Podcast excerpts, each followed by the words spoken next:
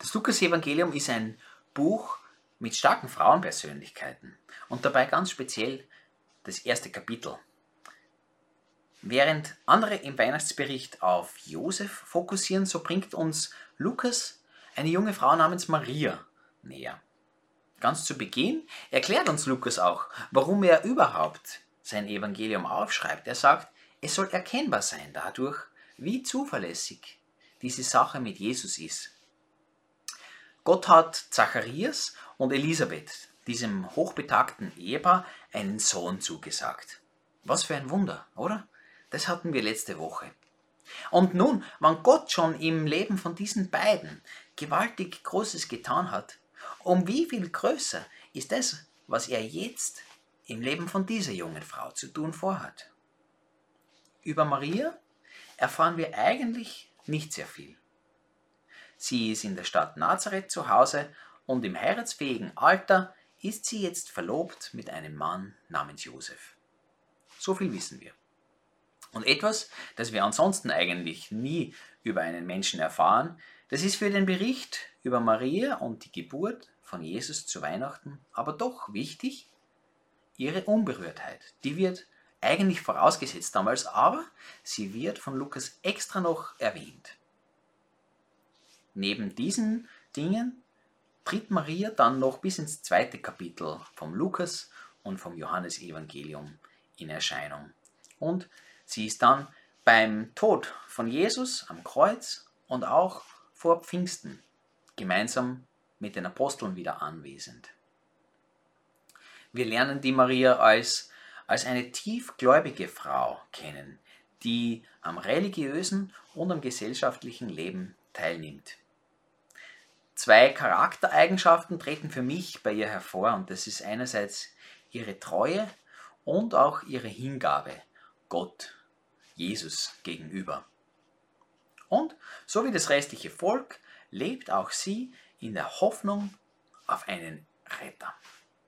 Und jetzt kommt der Engel Gabriel zu Maria und als er sie begrüßt, sagt er, dir ist eine hohe Gnade zuteil geworden. Gott, der Herr, ist mit dir. Was für ein, was für ein seltsamer Gruß, oder? genau das hat sich die Maria damals gedacht. Der Engel fährt fort und sagt, fürchte dich nicht. Und das muss er sagen. Warum? Weil als nächstes lässt er Maria wissen, dass sie schwanger werden wird und das könnte sie gesellschaftlich wirklich ins Abseits befördern. Der Gruß war schon seltsam, aber dass eine unberührte junge Frau ein Kind zur Welt bringen soll, das war noch nie da. Übrigens, diesen Sohn, du sollst ihn nicht einfach so nennen, wie du es gerne hättest. Nein, gib ihm den Namen Jesus, sagt er. Und das ist doch eigentlich die ehrenvolle Aufgabe der Eltern, oder? Dem Kind den Namen zu verleihen. Aber in diesem Fall ist die Ehre eine ganz andere. Marias Sohn wird noch ganz andere Namen, ja eigentlich Titel tragen.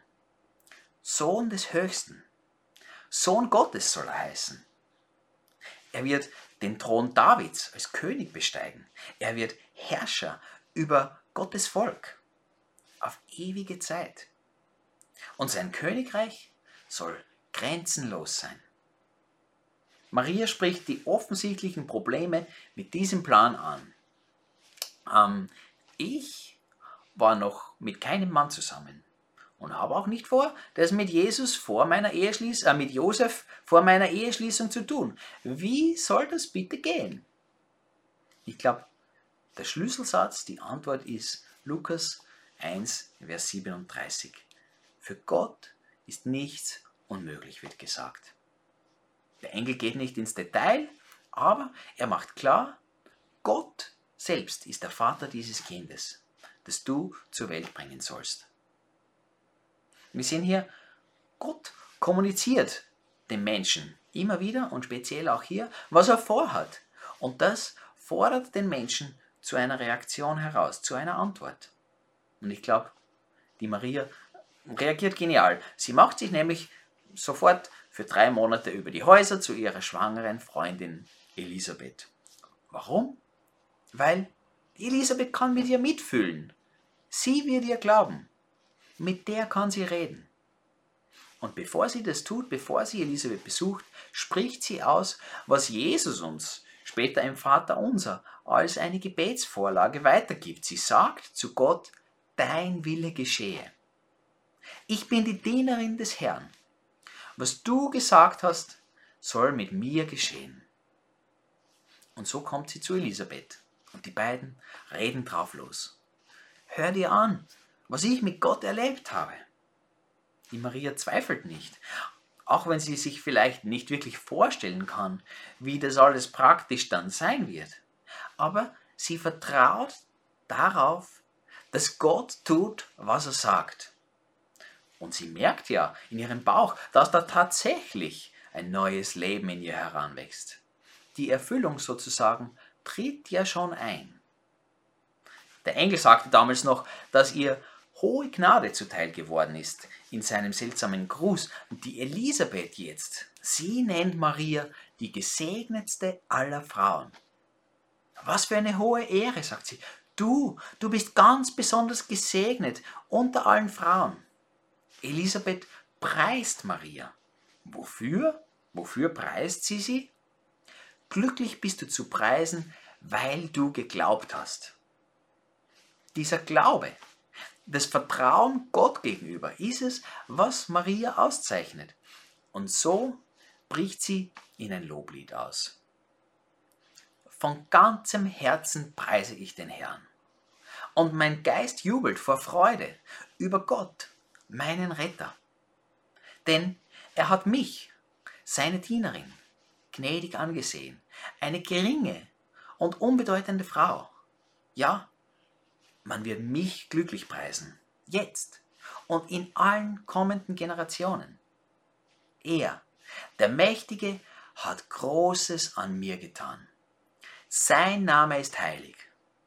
Und von Generation zu Generation gilt sein Erbarmen denen, die sich ihm unterstellen. Mit starkem Arm hat er seine Macht bewiesen. Er hat die in alle Winde zerstreut, deren Gesinnung stolz und hochmütig ist.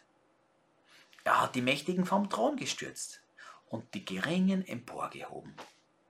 Den Hungrigen hat er die Hände mit Gutem gefüllt und die Reichen hat er mit leeren Händen fortgeschickt.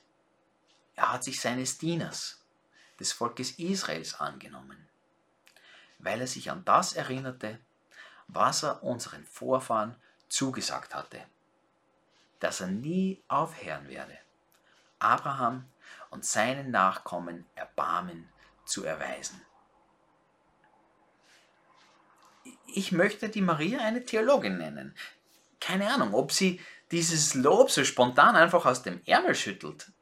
Es sieht mir eher wie ein, wie ein fein überlegtes, durchdachtes Lied aus, oder? Voller Schönheit und Tiefgang.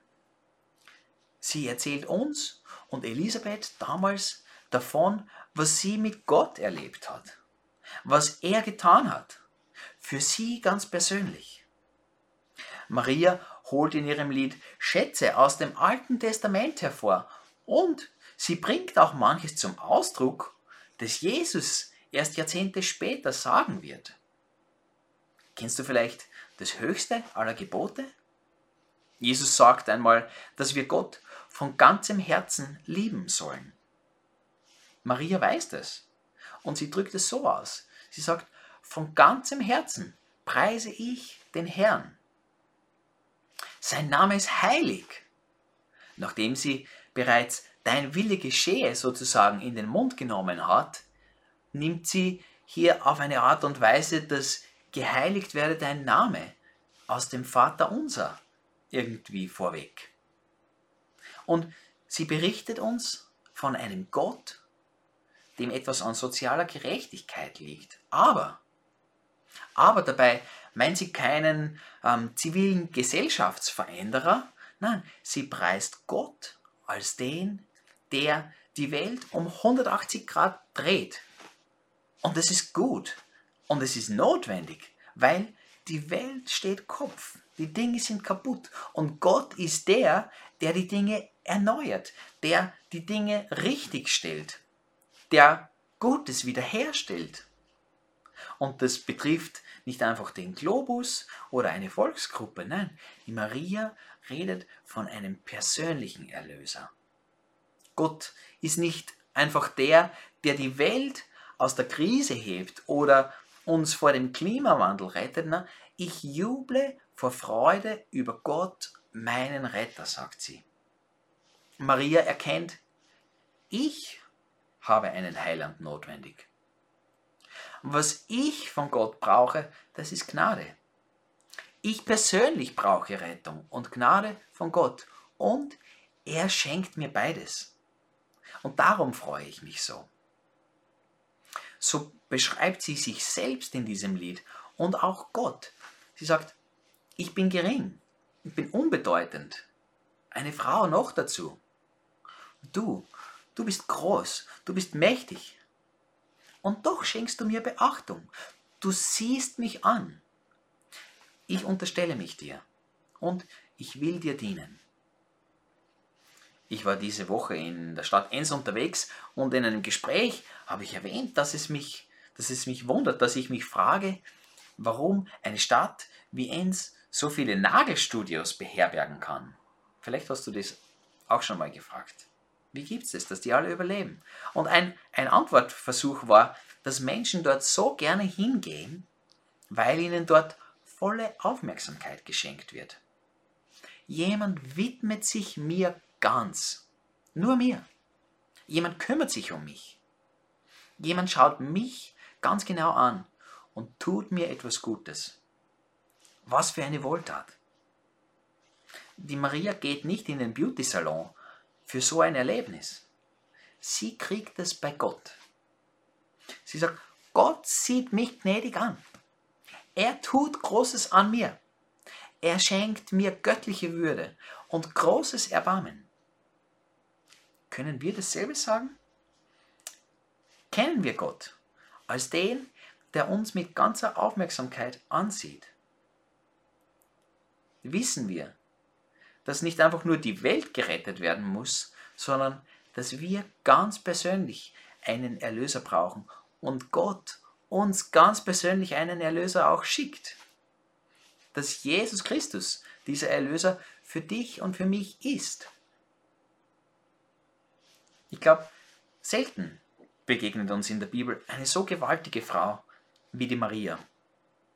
Folgen wir ihr. Folgen wir ihrem Vorbild.